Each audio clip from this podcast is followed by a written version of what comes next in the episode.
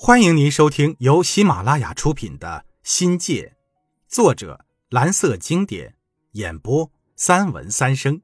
欢迎订阅。第五章：欣慰。在我们所有的课程中，首先要提到的是李小菊教授创立的交际教学法。为李教授能亲自给我们讲授他主编的交际英语课程而倍感自豪。那时。李教授已经是学贯中西、功成名就了。他在英国杂志上发表的《为交际教学道路辩护》，被学者视为二十世纪八十年代国际英语教学改革的代表作之一。当时啊，李教授不过四十来岁，性格温和，讲话典雅，一看就是名门大家系列。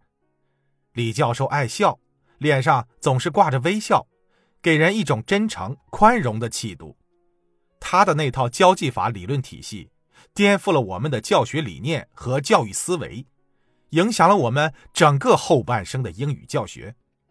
其他开设的课程也都达到了我们学习的顶峰，是我们在贵师时想都不敢想的。课程的先进和高端，已经超出了我们的常识水平，学起来很费劲儿，压力也很大。在这些课程中，有毛思慧的泛读、杜绵江的词汇学。王初明老师先后教过我们 psychological and educational language, empress and skills 和论文写作。我现在也不得而知，英语论文在学习中占有如此重要的地位。除了王初明老师以外，蔡云老师也教过我们的 academic writing。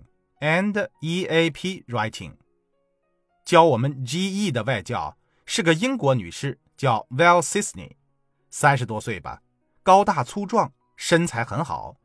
两年里，她教了我们的阅读，又从写作教到戏剧，性格还是很随和的。听她说过，我们中的某个女生很漂亮，什么颜色好看之类的话语。聊一些很时尚的东西时，可以跟我们一起激动。广外有一大帮外教，周末时呢，学院会想着法子让杨教授们开心点儿。他也不时的参加为外教举办的舞会、酒会，礼服配上高跟鞋，打扮起来蛮好看的。不过呢，鬼子隐说他有点死板。证据是，有一次林福安阅读考试出了点差错，老鼠以班长的身份向他投诉，老外就是任性。死不悔改，很有点不近人情的味道。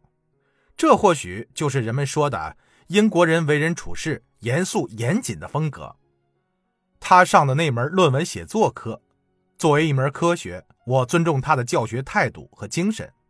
但他所说的一大堆论据论证的东西，同学们能记下多少，接受多少，恐怕要打过五折。他是按照英国学术的标准。来要求武装我们的。最后，我毕业的英语论文还是按照中式论文的三维法写成的，有点对不起恩师，辜负导师的期望了。最后一个学期，他还教了我们的戏剧，大家都很认真，罗琳同学更是声情并茂。但我们呢，基本是属于戏盲，让一帮五音不全的人从事艺术表演。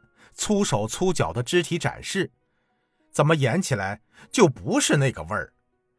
记得有句台词，老鼠说：“Oh my God！”